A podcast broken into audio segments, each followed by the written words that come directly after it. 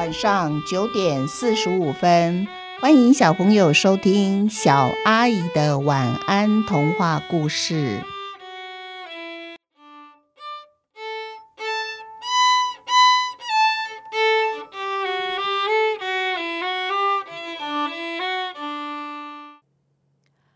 老柚子树的秘密上集。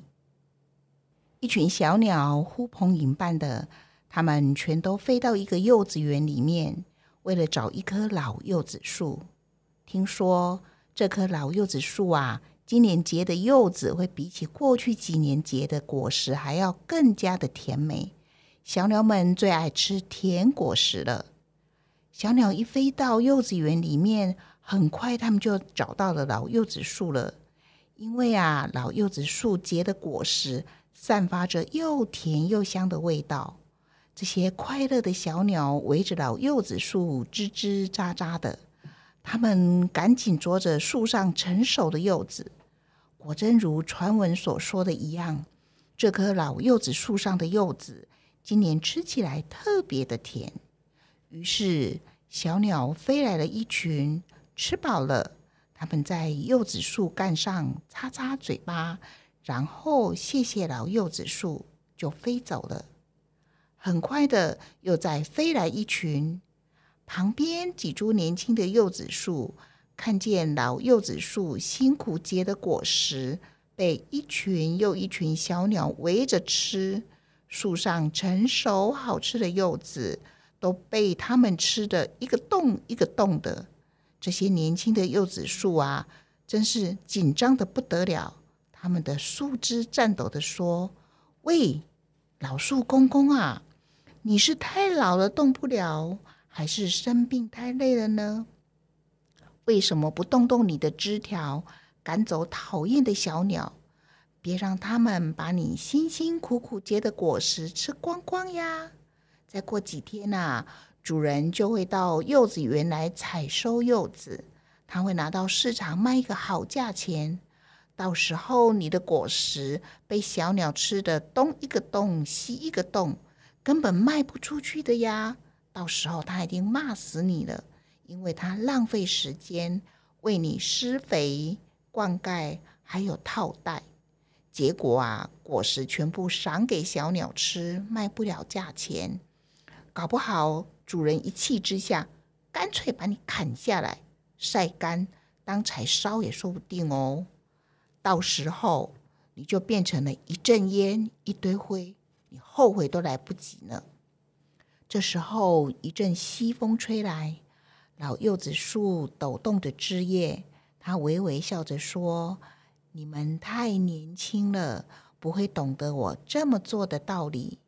当我年轻的时候。”也不知道有一天我会这么做，还有为什么要这么做。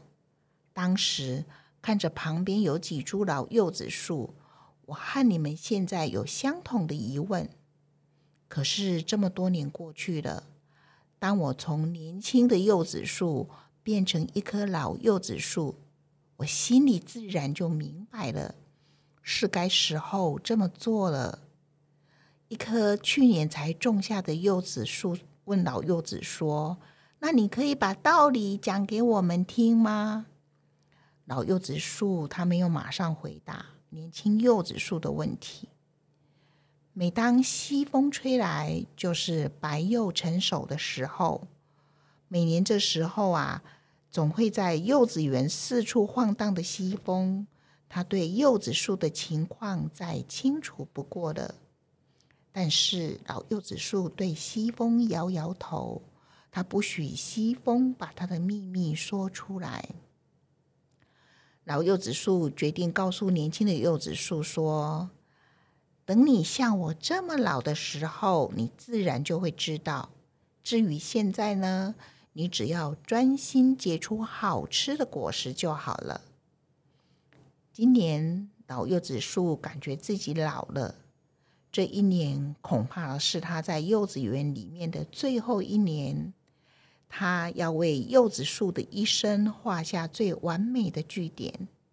当这种感觉越来越强烈，秘密就深埋在老柚子树的心里。